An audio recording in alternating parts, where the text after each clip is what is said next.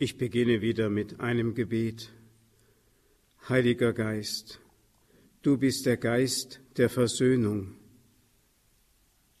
Du bringst das Getrennte wieder zusammen. Deine Liebe überwindet jede Trennung, stellt die Einheit wieder her, wo sie verloren gegangen ist. Versöhne uns mit dem Vater, indem du Reue in uns wächst und ihm die Reue über unsere Fehler darbringst und Verzeihung schenkst.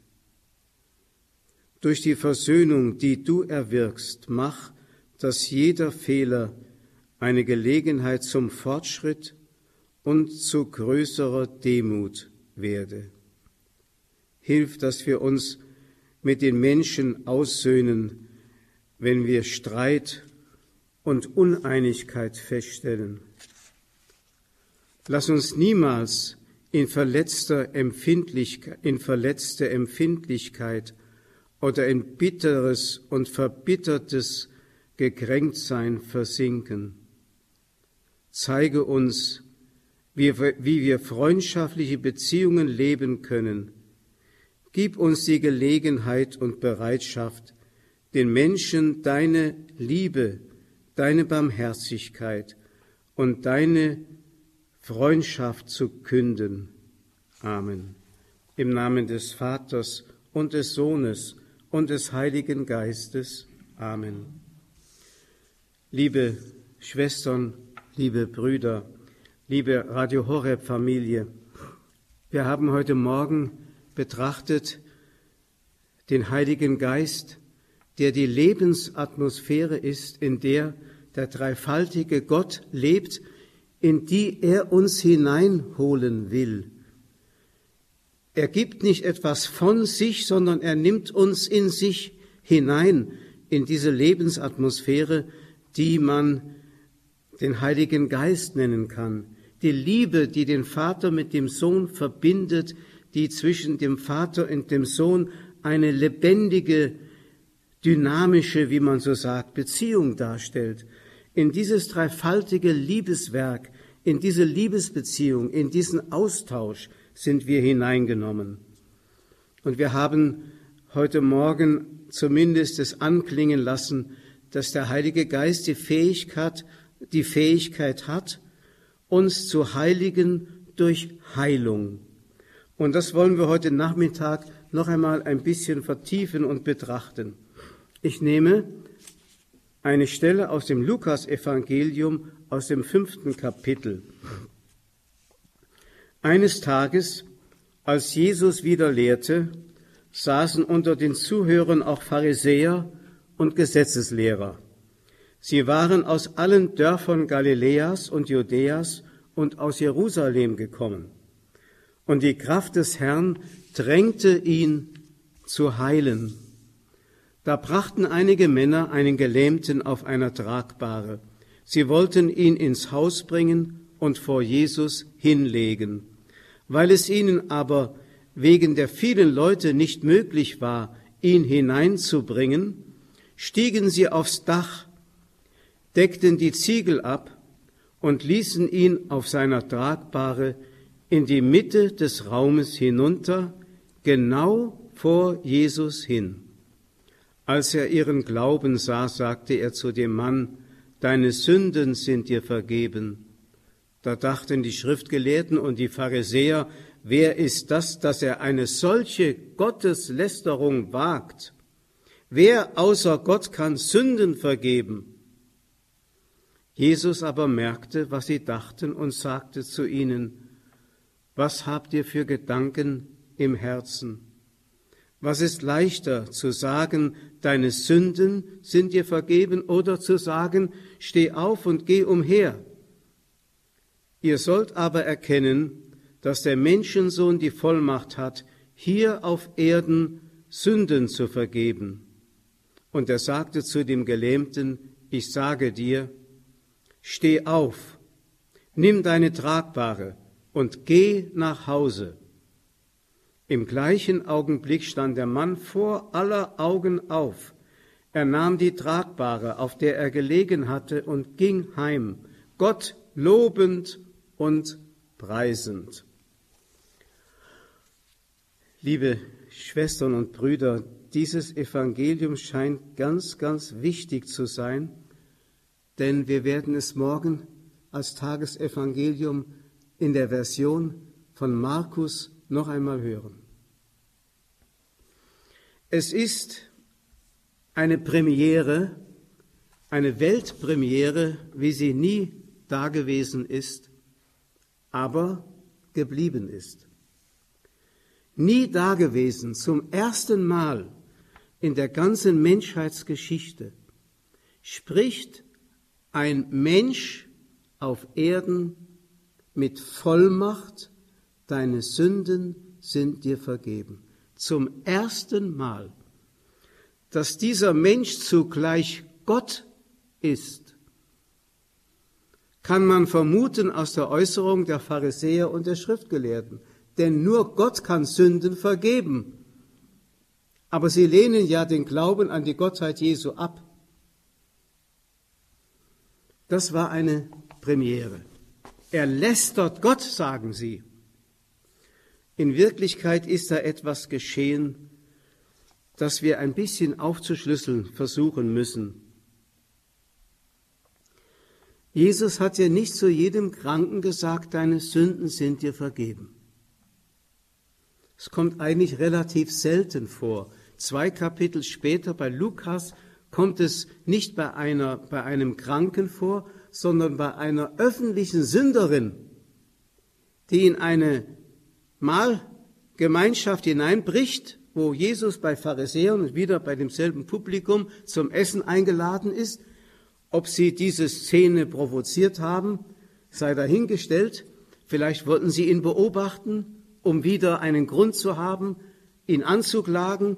Jedenfalls es geschieht, eine öffentlich bekannte Sünderin betritt das Haus und wirft sich Jesus zu Füßen und macht eine Szene. Sie heult und benetzt mit ihren Tränen die Füße Jesu und trocknet sie mit ihren Haaren ab. Und da sagt Jesus zu ihr, deine Sünden sind dir vergeben. Die Reaktion der Umstehenden oder der Beobachter ist die, dass sie diesmal nicht sagen, er lästert Gott, sondern sie sagen, wer ist der, dass er sogar Sünden vergeben kann? Sie merken also, da ist Vollmacht am Werk, da geschieht etwas, da bewegt sich etwas. Aber zunächst einmal zurück zu diesem Gelähmten auf der Bahre. Er wird also durch die Findigkeit und Geschicklichkeit seiner Träger hinuntergelassen vor Jesus. Und dann sagt Jesus zu ihm, deine Sünden sind dir vergeben. Warum sagt er das? Da ist nämlich etwas geschehen, was die Umstehenden so gar nicht beobachten konnten. Jesus schaut den Mann an und der Mann schaut in die Augen Jesu. Und da geschieht etwas.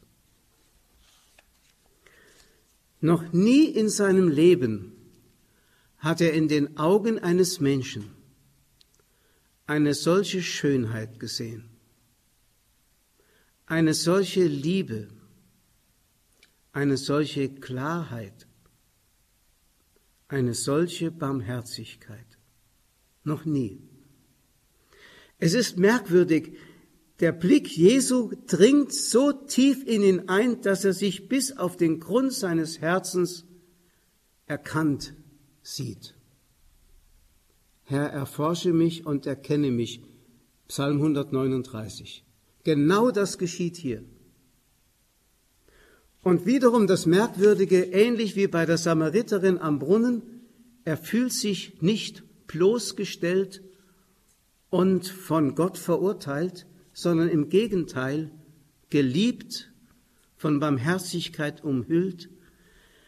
Und da entdeckt er in den Augen Jesu die Schönheit, die er eigentlich für sich selber schon immer ersehnt und gewünscht hat. So möchte ich auch sein.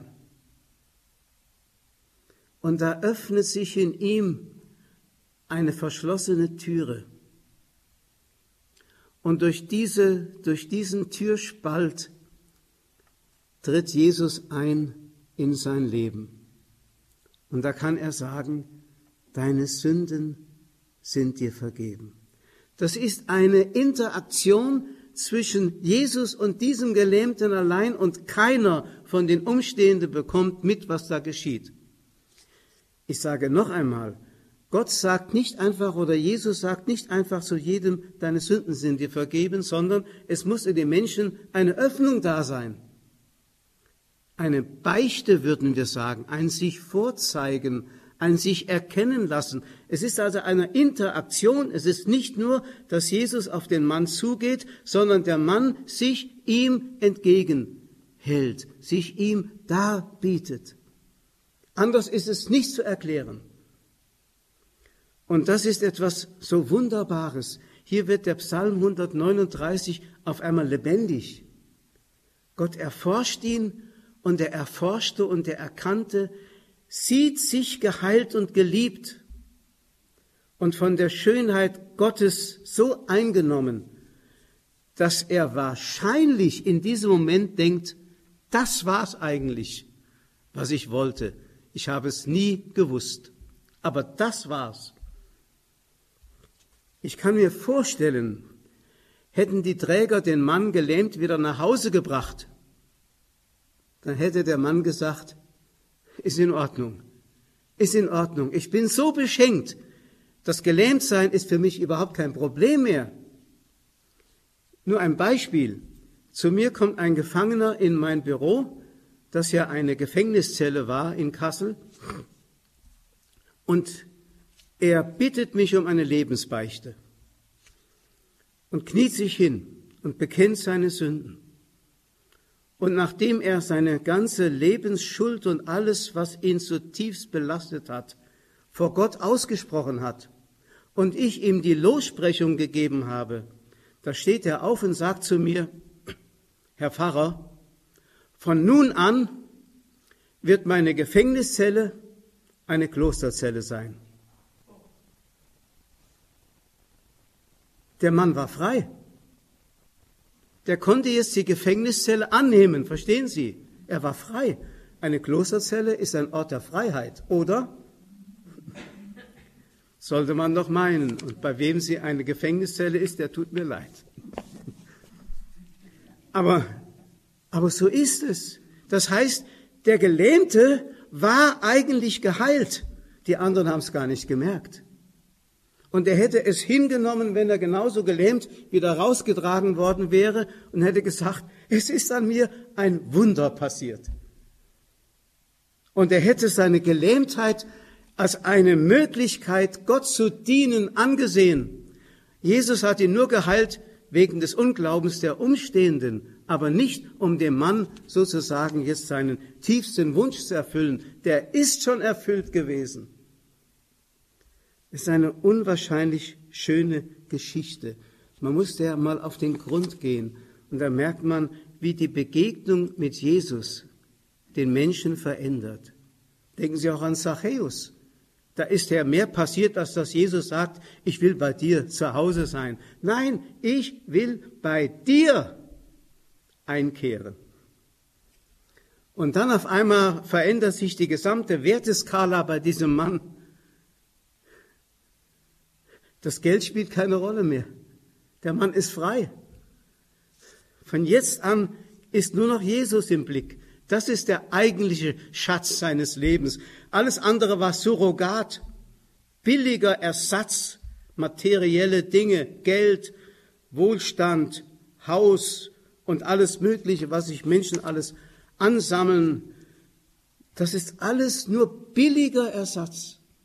Wenn wir das doch als missionarische Kirche den Menschen erklären könnten. Aber es gibt viele Menschen, denen kann man das nicht erklären, weil sie zu sehr gefangen sind in diesem Gefängnis ihrer eigenen Ichhaftigkeit.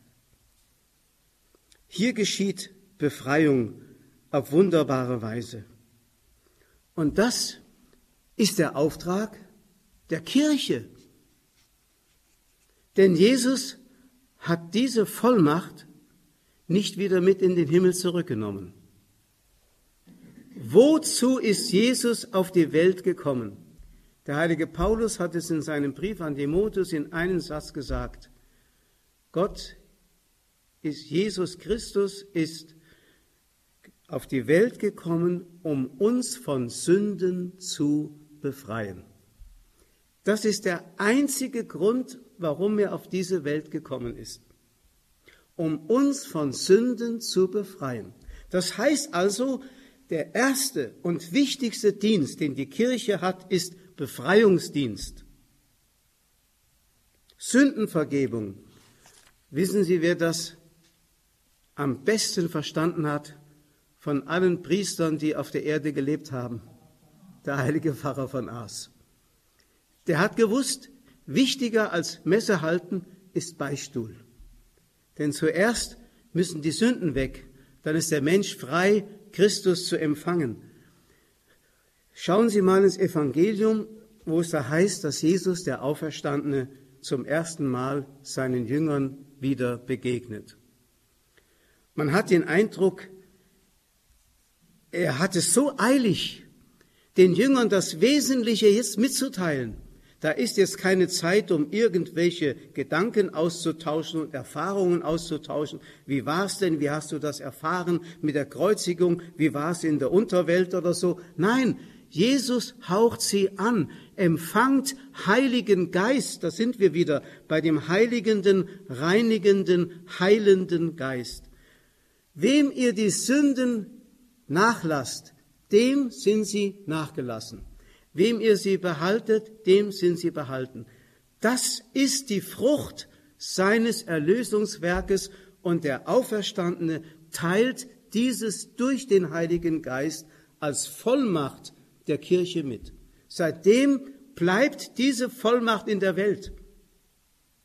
Das, was damals die Schriftgelehrten und Pharisäer so geärgert hat, geschieht bei jeder heiligen Beichte und das ist mehr als einen Gelähmten wieder zum Gehen zu bringen oder einen Toten aus dem Grab wieder rauszuholen.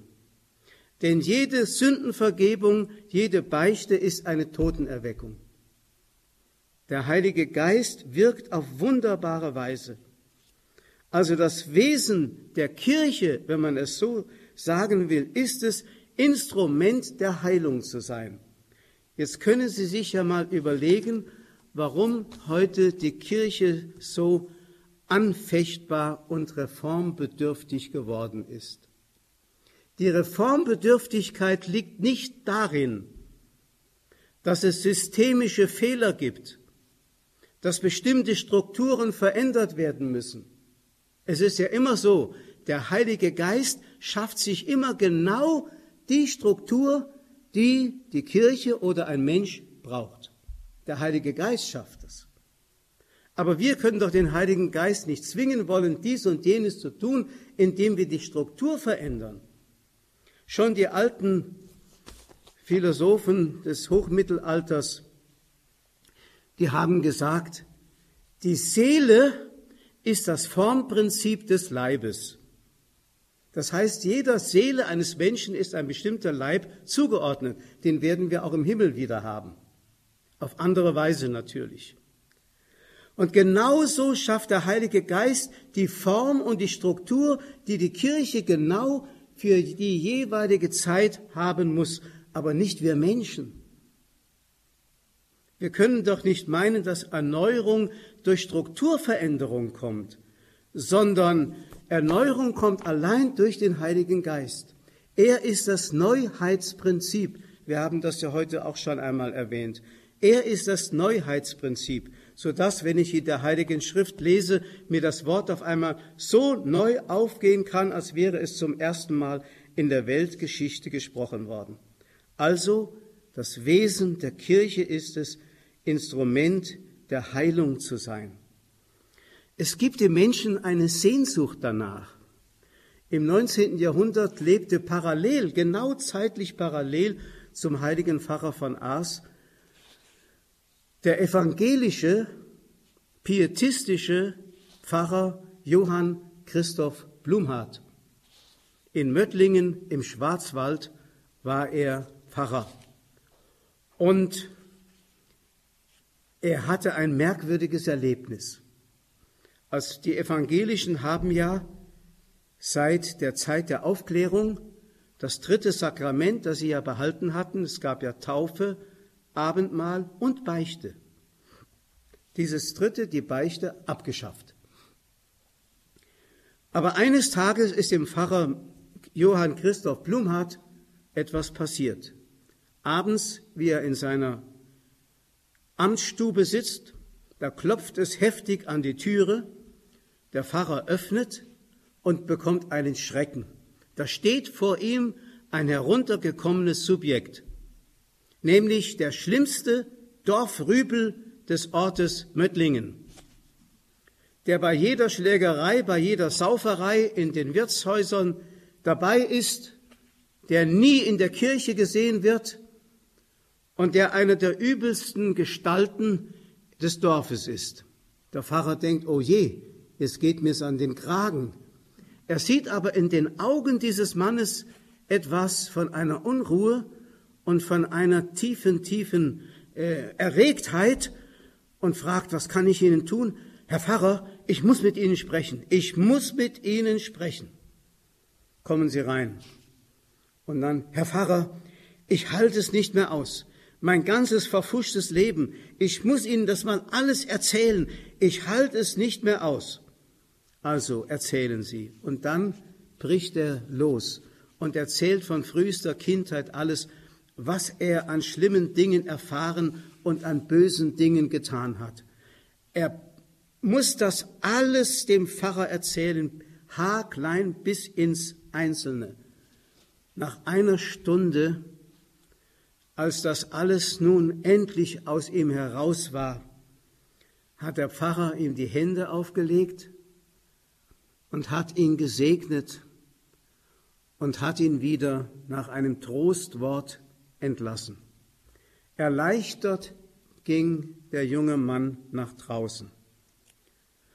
Am nächsten Abend, wie der Pfarrer wieder in seiner Amtsstube sitzt, klopft es wieder heftig an seine Tür.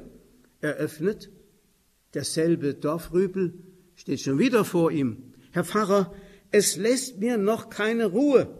Ich muss Ihnen das nochmal alles ins Einzelne erzählen. Kommen Sie rein. Und dann wieder eine Stunde lang, noch einmal dasselbe. Der junge Mann hat noch keine Ruhe gefunden. Er muss es noch einmal loswerden. Der Pfarrer spricht ihm Trost zu, gibt ihm ein gutes Bibelwort mit auf den Weg, segnet ihn und getröstet geht der junge Mann wieder nach Hause. Am nächsten Abend der Pfarrer sitzt in seiner Amtsstube, es pocht heftig an die Türe, der Pfarrer öffnet, derselbe junge Mann schon wieder. Herr Pfarrer, wenn Sie mir nicht definitiv zusagen können, dass mir meine Sünden vergeben sind, kann ich nicht weiterleben. Da war der gute Pfarrer Blumhardt doch in einer gewissen Verlegenheit.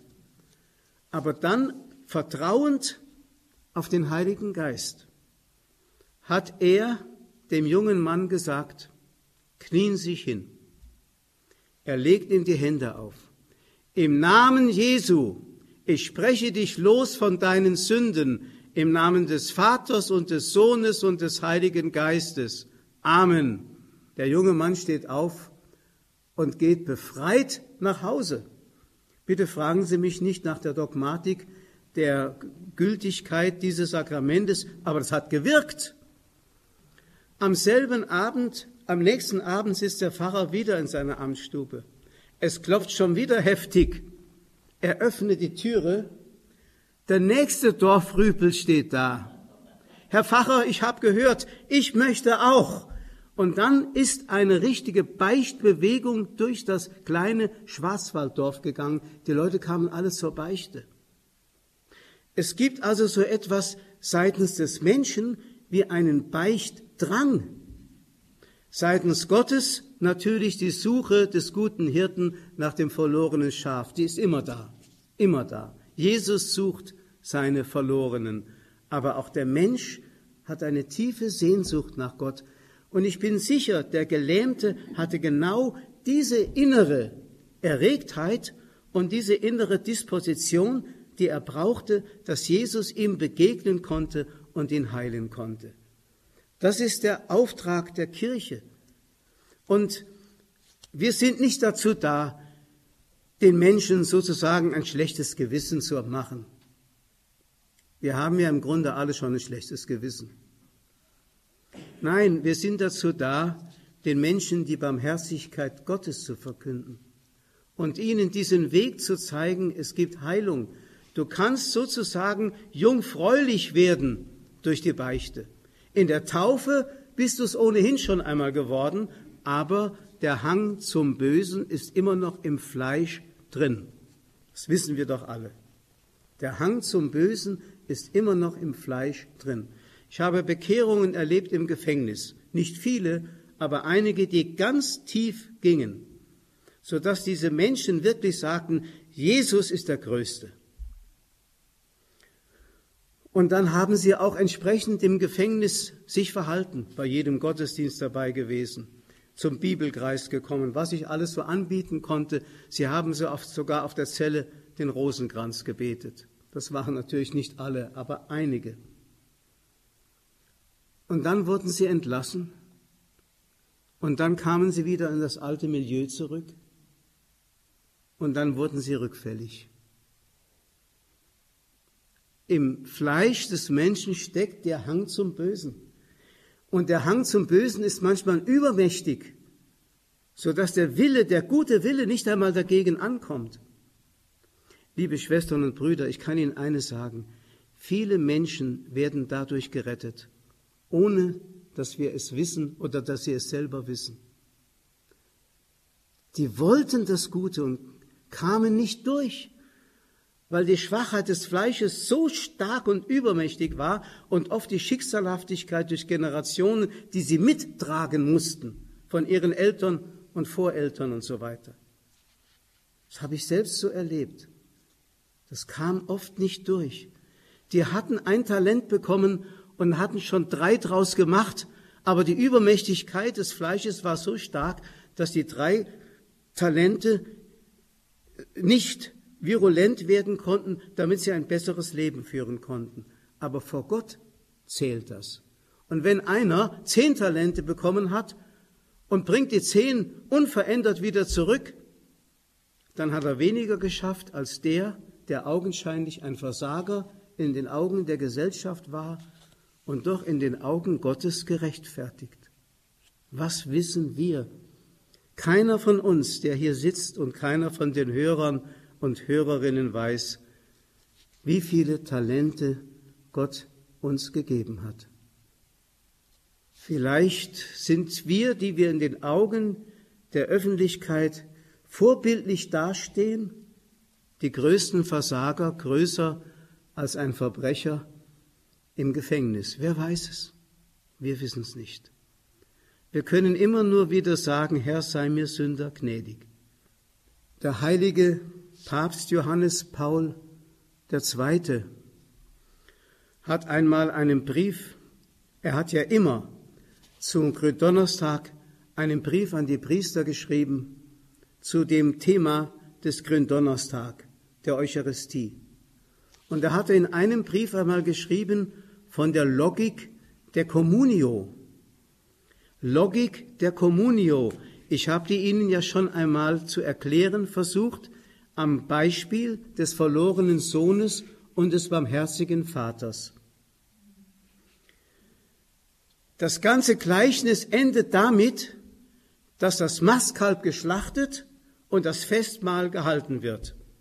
Aber das geht nur, auf dem Weg der Versöhnung mit dem Vater. Ohne die Versöhnung mit dem Vater ist diese Communio nicht möglich und das Festmahl kann nicht gehalten werden. Jetzt können Sie sich mal Gedanken darüber machen, warum so viele Leute täglich zur Kommunion gehen oder wöchentlich oder oft zur Kommunion gehen, aber nie zur Beichte. Da stimmt etwas mit der Logik der Communio nicht mehr. Da wird der Weg der Versöhnung übergangen. vor allem auch oft der Weg der Versöhnung untereinander. Wissen Sie, es ist eine ganz, ganz große Gnade, wenn man sich als Sünder erkennen kann. Denn wissen Sie, auch bei den Menschen, die beichten, oder bei Kindern, die zur Erstkommunion durch die Beichte vorbereitet werden, auch im Sinne der Logik der Communio, ist es ja oft so, dass man beichte, dass man genascht hat und dass man faul war und dass man ein böses Wort gesagt hat, dass man die Hausaufgaben nicht gemacht hat, dass man der Oma die Zunge rausgestreckt hat und lauter so Sachen. Ja, aber wem ist es bewusst, dass er durch seine Sünden die Liebe Gottes verletzt hat. Der Gelähmte hat es erfahren dürfen. Der hat es in den Augen Jesu sehen dürfen, was es heißt, ein Sünder zu sein. Wissen Sie, Sünder sein ist sozusagen das Negativbild der großen Würde des Menschen. Wir haben die Würde, sündigen zu können, weil wir die Freiheit haben, zu lieben, haben aber die Liebe verletzt.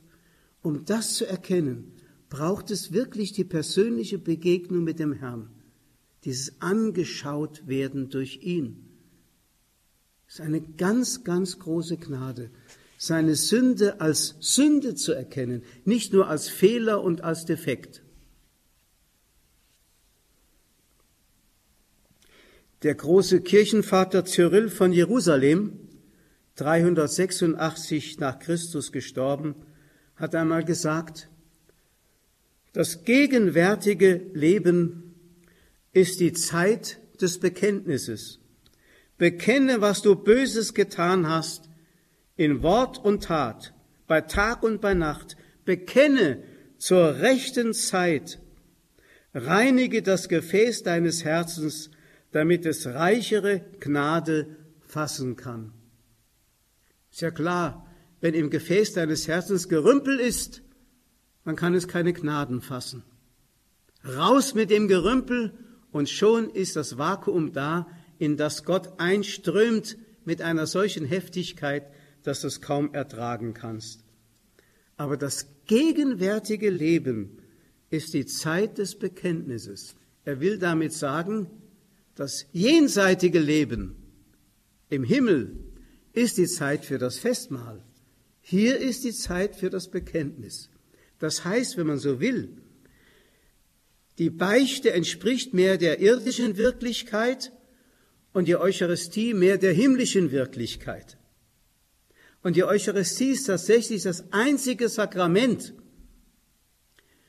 das im Himmel noch bleiben wird während man im Himmel nicht mehr getauft werden braucht, nicht mehr heiraten muss und auch äh, nicht mehr zur Beichte gehen muss und auch keine Krankensalbung mehr braucht.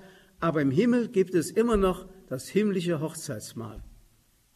Und so ist die Eucharistie die Vorwegnahme dessen. Nur die Vorwegnahme.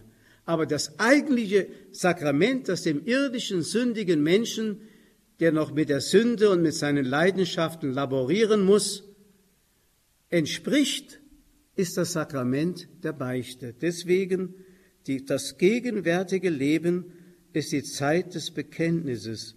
Bekenne, was du Böses getan hast in Wort und Tat, bei Tag und bei Nacht. Bekenne zur rechten Zeit. Reinige das Gefäß deines Herzens, damit es reichere Gnade fassen kann. Es gab in der Schweiz einen evangelischen Pfarrer, ich habe es heute mit den evangelischen Pfarrern, der hieß Albert Bitzius und der war ein Literat und hatte sich den literarischen Namen Jeremias Gotthelf gegeben, war ein Volksschriftsteller im 19. Jahrhundert. Ich kann ihn leider kaum lesen, denn er schreibt in Schweizerdeutsch. Er war ein frommer Mann, führte eine Ehe und jeden Abend, wenn er mit seiner Frau zu Bett ging, pflegte er mit ihr sitzend im Bett das Vaterunser zu beten.